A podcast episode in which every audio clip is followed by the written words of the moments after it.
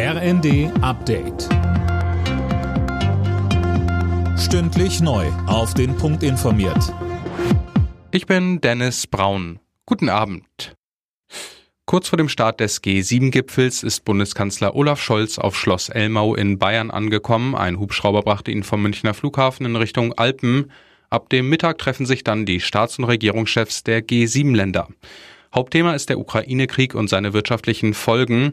Es geht aber auch um die Klimapolitik und die globale Ernährungssicherheit. Vorab sagte der Kanzler, Elmau liegt in den Bergen. Berge versetzen werden wir dort sicher nicht. Aber wir können wichtige Entscheidungen treffen und Dinge vorbereiten, die für uns alle nützlich sind, wenn wir geschlossen handeln und entschlossen sind. Darum geht's. Nach den tödlichen Schüssen in Oslo gehen die Ermittler von islamistischem Terrorismus aus. Der norwegische Geheimdienst hatte den festgenommenen Verdächtigen seit 2015 auf dem Schirm. In der Nacht zu Samstag waren in der Innenstadt Oslos zwei Menschen erschossen und mehr als 20 weitere verletzt worden.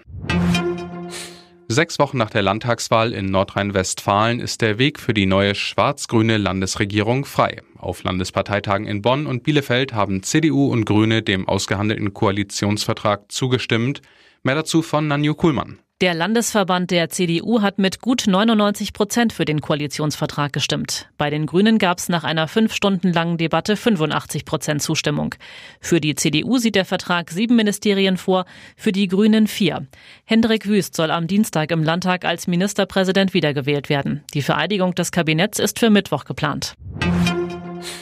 BioNTech hat einen wirksamen Impfstoff gegen die neuen Omikron-Varianten des Coronavirus entwickelt. Das Pharmaunternehmen will die Daten nun schnell an Wissenschaft und Aufsichtsbehörden geben, damit der Impfstoff schon bald angeboten werden kann. Alle Nachrichten auf rnd.de